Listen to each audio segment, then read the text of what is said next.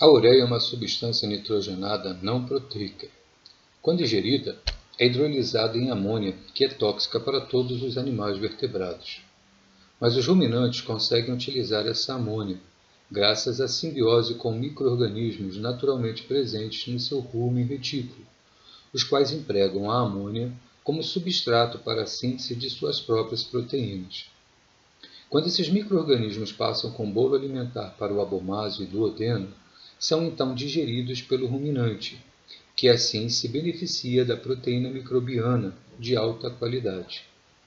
Esse mecanismo ocorre inclusive em ruminantes que não recebem ureia sintética na dieta.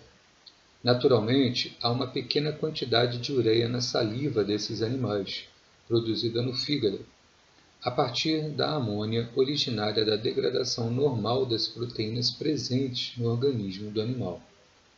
Quando o animal rumina, a saliva produzida leva essa ureia proveniente do fígado, aquilo que é conhecido como ureia endógena, para o rumen retículo, onde ela vai atuar como substrato para a proliferação constante dos microrganismos.